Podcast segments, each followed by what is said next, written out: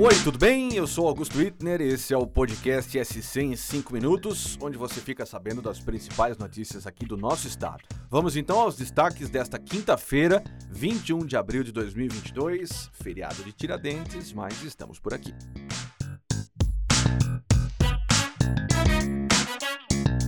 Santa Catarina é o terceiro estado brasileiro que mais registrou mortes por dengue desde o início de 2022. Os dados estão no boletim epidemiológico divulgado pelo Ministério da Saúde, que agrupou aí os números sobre a doença entre os dias 2 de janeiro e 9 de abril. Segundo o governo federal, 112 óbitos causados por dengue foram confirmados em todo o país. No ranking de mortes causadas pela doença, São Paulo lidera com 38, seguido por Goiás com 17 e aí, logo na sequência, já vem Santa Catarina com 10. A Bahia também tem 10. No nosso estado, são 26 cidades em situação de epidemia. Padrasto e a mãe de Luna Gonçalves menina encontrada morta em Timbó na semana passada, foram notificados pelo Conselho Tutelar no mesmo dia em que a menina foi morta. O órgão que defende o direito das crianças avisou para os responsáveis sobre a necessidade de comparecer à escola em que a pequena estudava, já que ela estava faltando muito às aulas. A instituição não quis detalhar como foi a abordagem para a família e qual foi a resposta que recebeu, mas explicou que a notificação aconteceu depois de um pedido da unidade de ensino. Segundo a escola, Luna estava frequentando pouco a instituição, principalmente desde o começo do mês. A mãe confessou ter matado a filha e disse, segundo o delegado, que fez isso porque a menina estava tendo relações sexuais.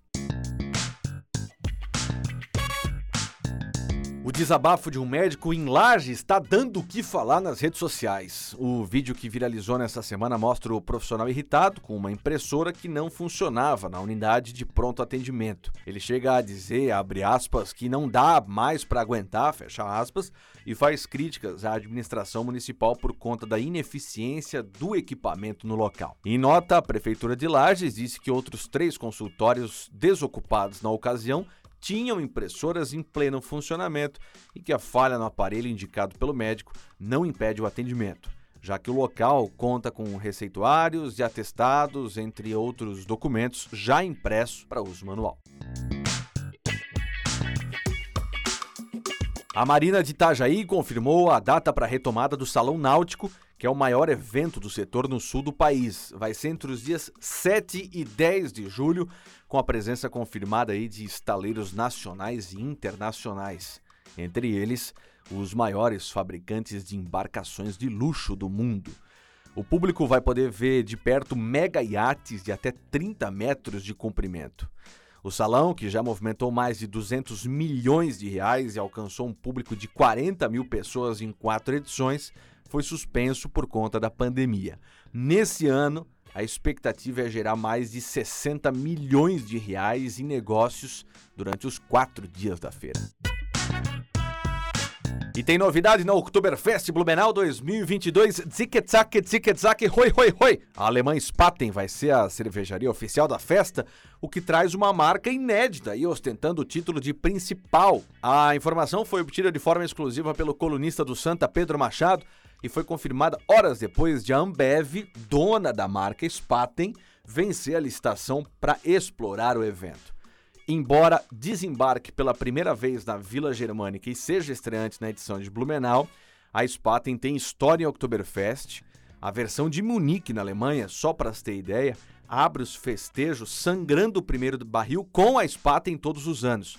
Essa marca tem mais de 600 anos de história. Além da Oktoberfest Blumenau 2022, a marca da Ambev também vai ser a cervejaria oficial da Zomafest 2023, que é meio que uma Oktoberfest de verão.